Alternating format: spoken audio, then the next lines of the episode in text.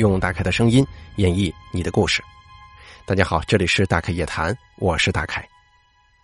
您或者您身边的朋友、家人经历过哪些离奇的怪事儿、匪夷所思的奇遇，或者说您身边发生过一些让人印象非常深刻的事件，您都可以写下来给大凯投稿，并随稿附上您的网名、年龄以及性别。咱们的投稿邮箱是一三一四七八三八。艾特 qq 点 com。那么接下来的时间呢，咱们一起来听一下今天投稿的朋友们都说了些什么。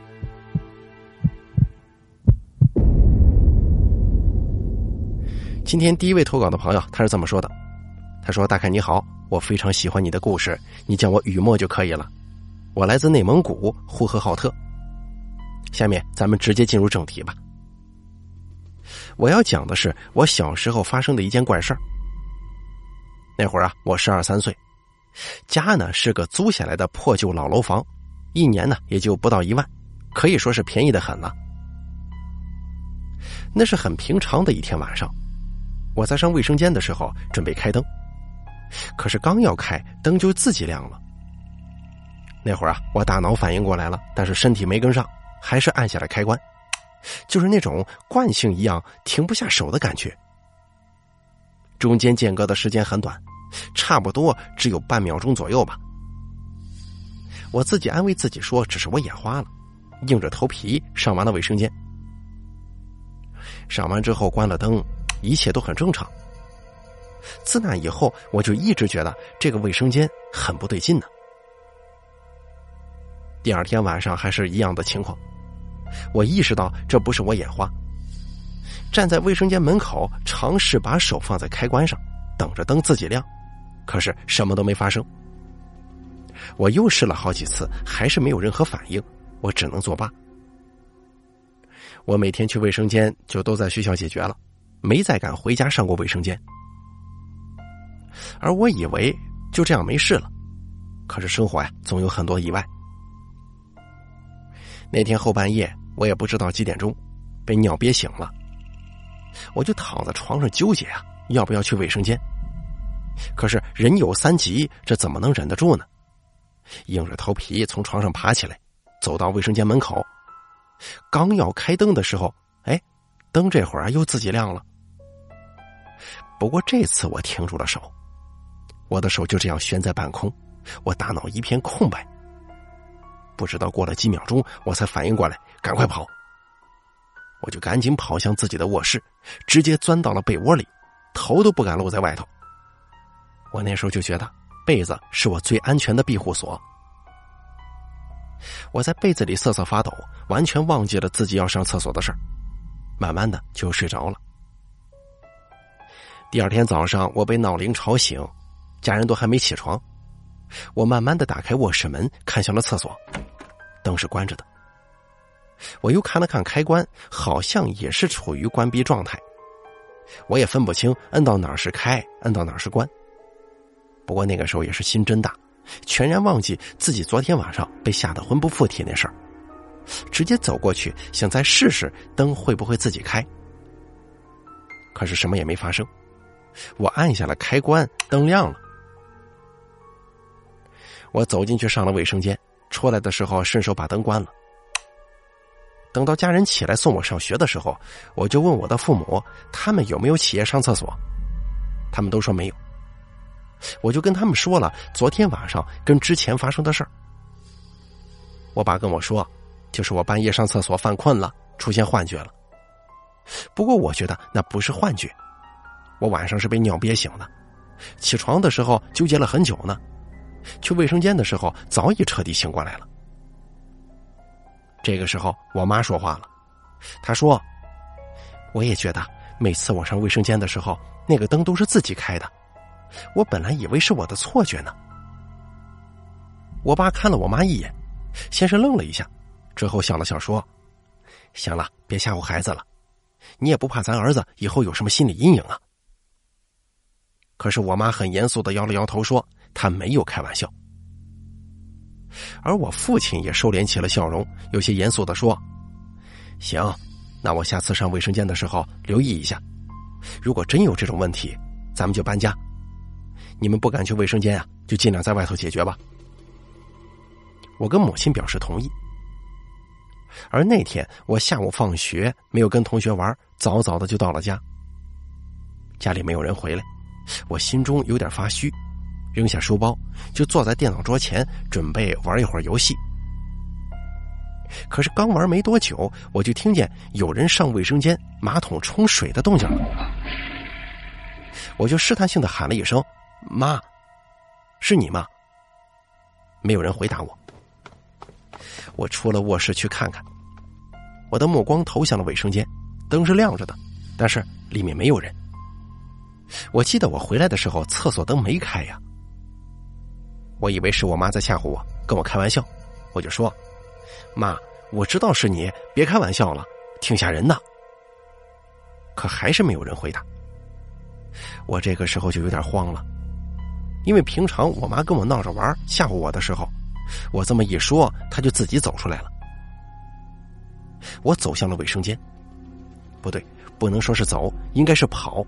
没几秒钟就过去了，因为马桶是蓄水的那种，如果刚刚冲过水的话，得好一会儿才能再冲第二回。我摁了一下马桶的冲水按钮，虽然有水，但是水量很小，是一股股流出来的那种，还没蓄满呢。而这样就证实了，不是楼上或者楼下的冲水声，就是我自己家的。但是我并不因为自己的严谨感到开心。而是害怕呀，更害怕了。厕所门就这么一直开着，我的腿就跟灌了铅一样，一下都动不了了。过了好久，我才缓过劲儿来，感觉到有了一点力气，挪出了卫生间。我没有跑，因为我那个时候已经被吓傻了。没过多久，我跟我父亲说了刚刚发生的事儿，他二话没说，拿起手机打给了房东。我能够很清楚的听到他们之间的对话。我爸这个人呢，比较相信科学，他也没寒暄，开口的第一句就是问：“咱们房子厕所的灯有没有装那种热感应或者声音感应之类的东西啊？”房东说：“没有啊，谁没事给厕所装那种灯啊？”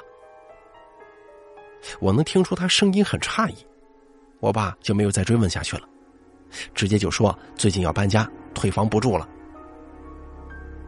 那房东犹豫了一下，说道：“搬家可以啊，但是你们签的是一年的合同，现在就搬的话，我这里很不方便呢。”之后，我父亲就踱步到了他的卧室。我也不知道他怎么跟房东沟通的，反正第二天我们就开始收拾行李了，第三天就住进了新家。至于那个灯跟自己冲水的马桶。我也不知道怎么回事反正我也没发烧，没生病，没倒霉的。如果真的是灵异事件的话，我想那应该是一个不会害人的捣蛋鬼吧。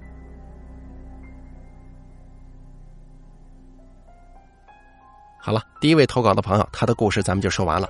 接下来咱们一起来听一下第二位朋友的经历吧。这位朋友是这么说的：“他说，大凯你好，我很喜欢你的故事会。”讲的非常好，我简单的来说一下我的故事吧。如果对节目有少许贡献，那就很高兴了。我是男性，八五年的，出生在苏北农村，自幼喜欢理科，研究生毕业，中共党员，是坚定的唯物主义者。不过我年幼的时候啊，经历了一些奇怪的事情，一直解释不通。我这人天生胆子不大，但是很理性，学了这么多年习了。对一些鬼神之说嗤之以鼻，也经历过鬼压床，发烧的时候听到声音变得巨大，这些呢我都自己找到了合理的解释。我经历的奇怪的事情都是在老家，老家是楼房，我有四个姐姐，我跟姐姐们住在楼上，父母住在楼下。我跟四个姐姐处于不同上学阶段，经常是一个人住在楼上。先说一说我经历的最奇怪的事儿吧。楼上有三间屋：堂屋、东屋和西屋。我当时住在西屋，进西屋呢需要经过堂屋。那会儿胆子小啊，晚上睡觉的时候我都把堂屋跟西屋的门拴好。那天晚上半夜一点钟左右，我迷迷糊糊的听到门被敲了一下，不过我没在意，继续睡。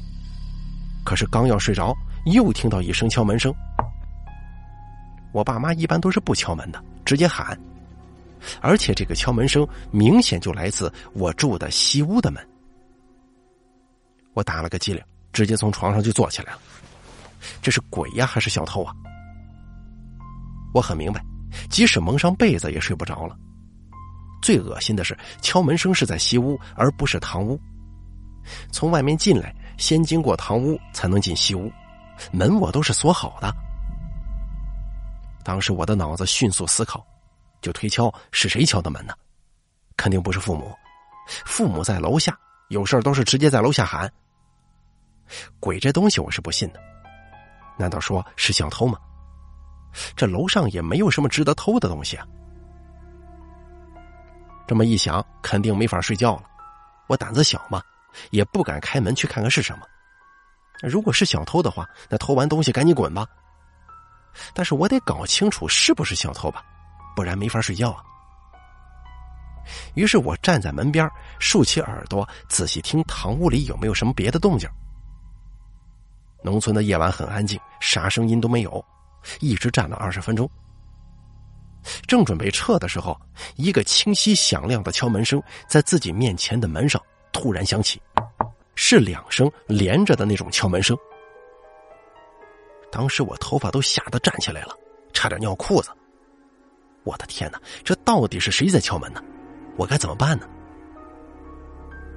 外面又是死一般的寂静，我就拼命的在想是谁干的。如果是小偷，我早就听到脚步声了；如果是鬼，大声喊楼下的父母，恐怕也无济于事吧。我就一直想该怎么办呢？想了足足得有十分钟，决定是人是鬼，给个说法。我就拿着一根棍子开门冲了出去，打开西屋门，迅速把堂屋的灯打开。一看堂屋啥也没有，没有人，也没见到鬼，堂屋门还是我睡觉前反锁的样子。后来我给别人讲起这个故事的时候啊，有人说可能是鸟撞的门，但是我很确定，当时堂屋内一个苍蝇都没有，更别说鸟了。再给大家说下一段吧，还是这个楼。楼上一直是很奇怪的地方，楼下堂屋有个老式吊扇，只要吊扇一开，楼上就能听到声音。这种事情啊，太过正常了，一开始也没在意。晚上学习睡觉的时候啊，经常听到楼下吊扇转动的声音。可是直到一个冬天的晚上，我听到了这个声音，才发现不对劲了。也找不到这个声音到底来自哪儿，是不是吊扇发出的？后来一些年后，吊扇坏了，拆掉之后，楼上还是能经常听到吊扇转的声音。还有，这楼上三间屋啊，我都住过，最怕住的是东屋。年幼的时候不怕，年龄越大越害怕。这间屋子能够听到隔壁邻居喂完猪敲盆的声音。可哪能一晚上敲好多次盆呢？睡觉的时候感觉有人在你面前呼气，我认为可能是自己精神太紧张敏感，毕竟四姐也害怕睡在这个屋里头，她的精神紧张和敏感传递给了我。四姐是家中最胆小的，这个呢跟一个黑手有关系，不记得是什么时候了，只是四姐一直在向我们确认。并且一直到最近几年还在确认。他当时看到了一只黑手，吓破了胆。那是白天，姊妹几个在楼上玩，四姐看到门口出现了一只黑色的手。事后，四姐一直在问我或者二姐看到没有。我那时候很小啊，没看到也没参与。二姐一直说是她拿着黑手套吓唬四姐，四姐还是不太信。这件事情对四姐影响很大，以至于后来一直很胆小。虽然年龄在增大，四姐这人呢一直神经很敏感，特别是上面提到的楼上西屋，她不敢住。我觉得有点问题，以至于后来不敢住楼上，哪怕住在楼下也是开着灯睡觉，甚至曾经一度吃过安眠药呢。不过没当回事总觉得四姐胆太小了。直到去年二姐从上海回老家的时候，四姐再次问到这个事情，二姐坦白了，说是为了安慰四姐，她撒了谎，可自己从来没有拿过黑手套去吓唬过四姐。除此之外啊，还有一些其他的怪事跟大家说一说。